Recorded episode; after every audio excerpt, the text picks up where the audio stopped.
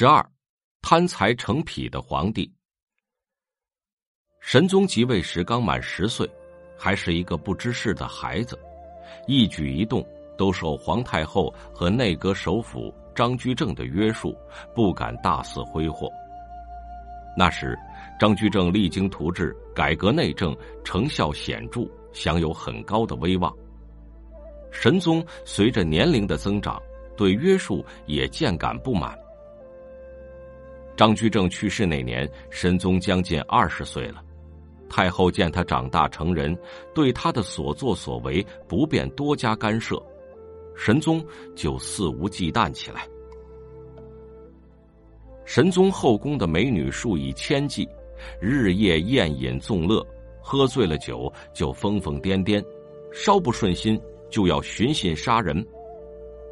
他大兴土木，建造豪华的宫室，动用大量库银，花了六年时间为自己修建陵墓。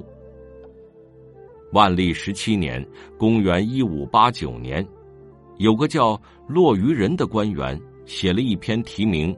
酒色财气似真的文章，劝他自我约束，不要沉迷酒色财气。神宗看了大怒，将他重打四十大板，削职为民。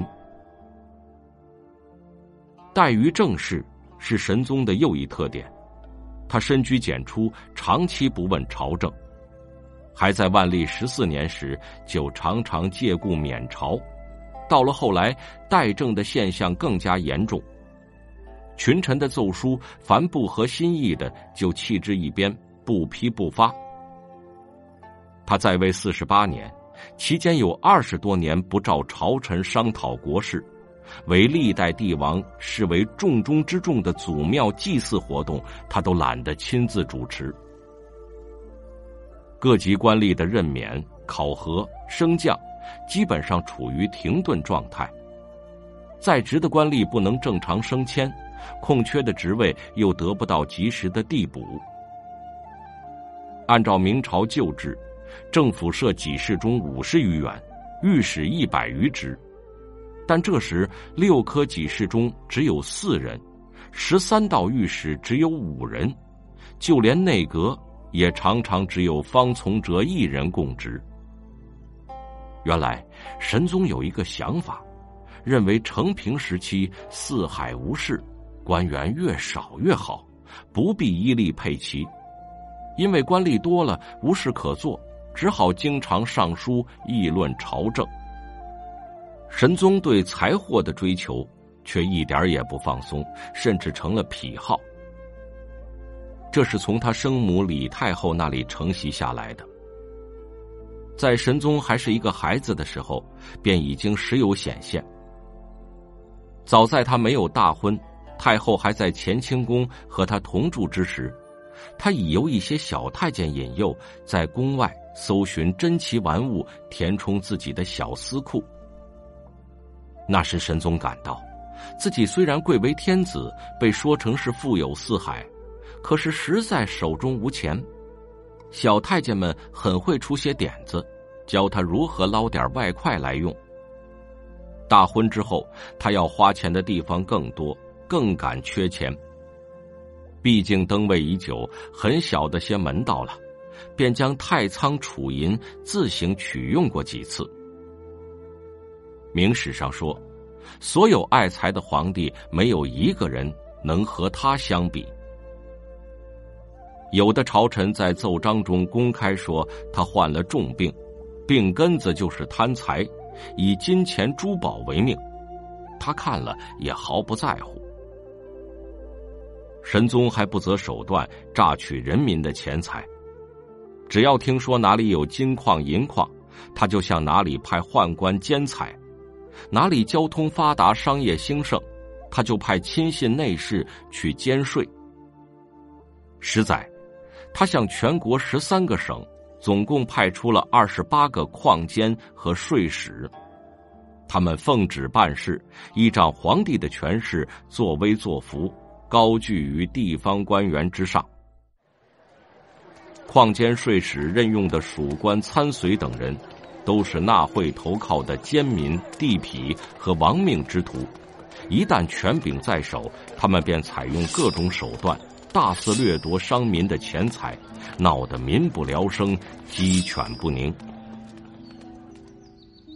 对于这种明目张胆的掠夺政策，不少地方官吏和朝廷大臣上书谏止，遭到神宗的训斥、削职，甚至逮捕下狱。到万历三十一年，被免职的内外官员不计其数，仅关押在狱中的就有一百三十多人。凤阳巡抚李三才敢说直话。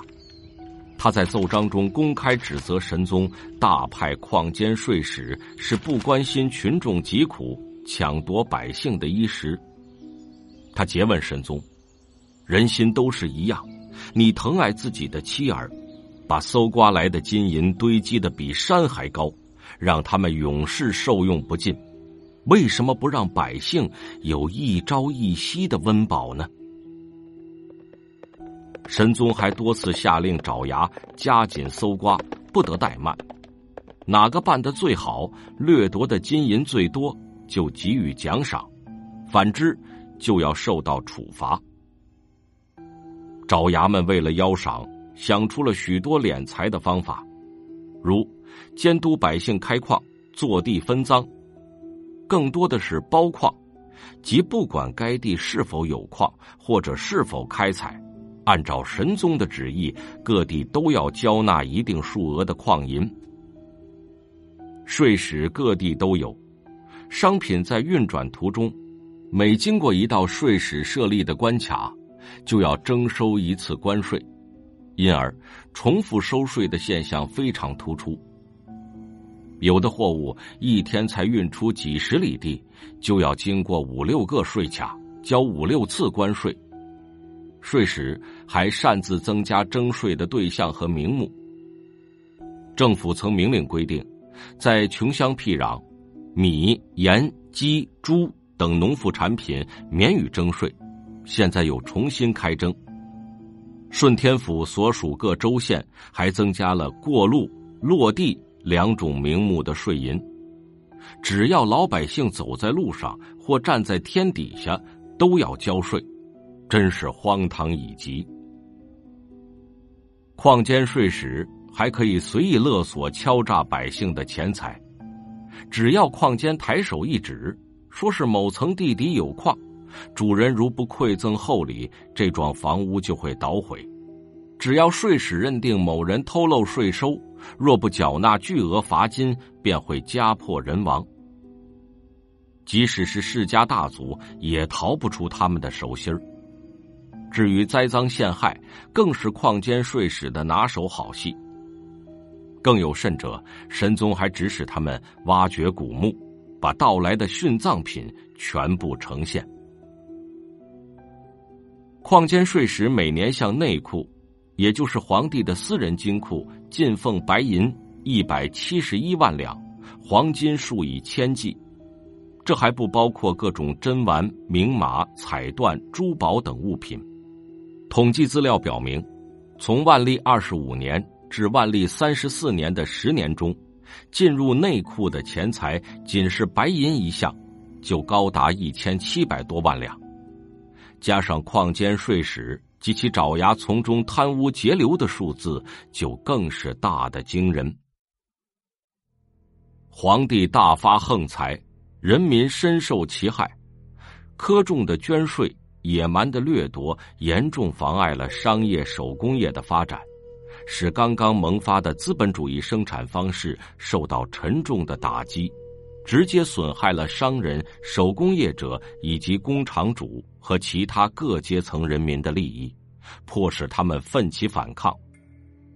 在全国范围内，接二连三的掀起了反抗矿监税使掠夺的民变和兵变。天津税监马堂监管临清税使，每次出门敛财，随从的流氓打手、亡命之徒长达数百人。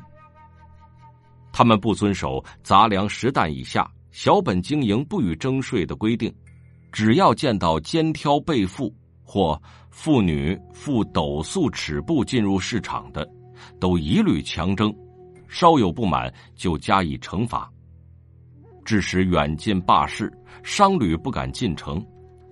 商贩王朝佐于万历二十七年（公元一五九九年四月）一天的凌晨，受托求见马唐，百姓欢呼，随行者一万余人。马唐不敢出面答话，竟令爪牙放箭驱散群众，死伤多人，激起公愤。在王朝佐的率领下，群众一拥而入，纵火焚烧了林清的衙署。马唐被守备王阳救走。王朝佐不愿连累乡亲，挺身而出，到官府自首，独自承担责任，引颈受戮，壮烈牺牲。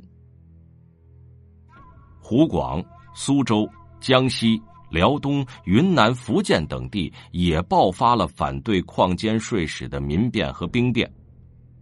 其中，有以苏州之公葛城领导的驱逐宦官孙龙的斗争。规模最大，时间最长，给税监们的打击也最沉重。就全国而言，参加反对矿监税史斗争的阶层非常广泛，其中工商业者起了重要的作用。这是与当时的商品经济发展的状况相适应的。